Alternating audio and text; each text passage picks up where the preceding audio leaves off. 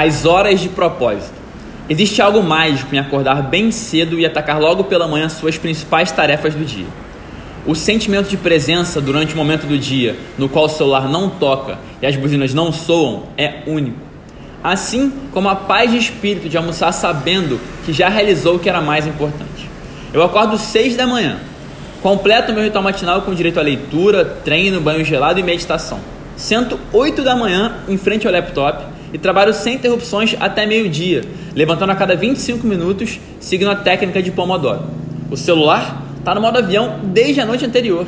Nessas horas de propósito, como eu chamo essas 4 horas, eu completo tudo o que deveria e fico livre para atender clientes na parte da tarde, com a consciência limpa. E você, qual foi a última vez que trabalhou 4 horas seguidas sem distrações? Eu aposto que você trabalha bastante, mas estou falando de trabalho contínuo, tá? Sem aquela espiada no celular e no e-mail. Te desafio nessa quarentena a experimentar essa técnica.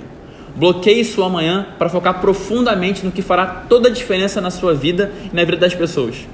Tente só parar para almoçar quando tiver matado tudo. Sabe o que é bem capaz de acontecer? Você nem precisar trabalhar depois. E por estar em casa, curtir com a família, ler, ver documentários ou fazer o que quiser. Não se sinta culpado por isso.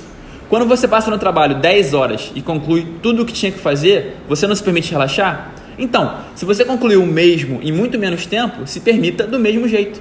O chefe não está em casa e o que importa é o resultado. E se você tiver que ficar de plantão, fique atento ao celular e ao e-mail, mas curta enquanto não aparece nada. Empreendedor? Mais fácil ainda. Foque nas primeiras horas do dia e aproveite todo o resto dele. Se tiver mesmo que voltar a trabalhar, foque em tarefas complexas mais cedo e burocráticas mais tarde. Como diria Gary Keller, autor do livro A Única Coisa que Me Ensinou Isso Tudo, ele fala o seguinte: Estou no meu melhor quando me permito ser espontâneo na parte da tarde, após ter focado no meu propósito pela manhã. Faça o mesmo e obtenha mais resultados em menos tempo.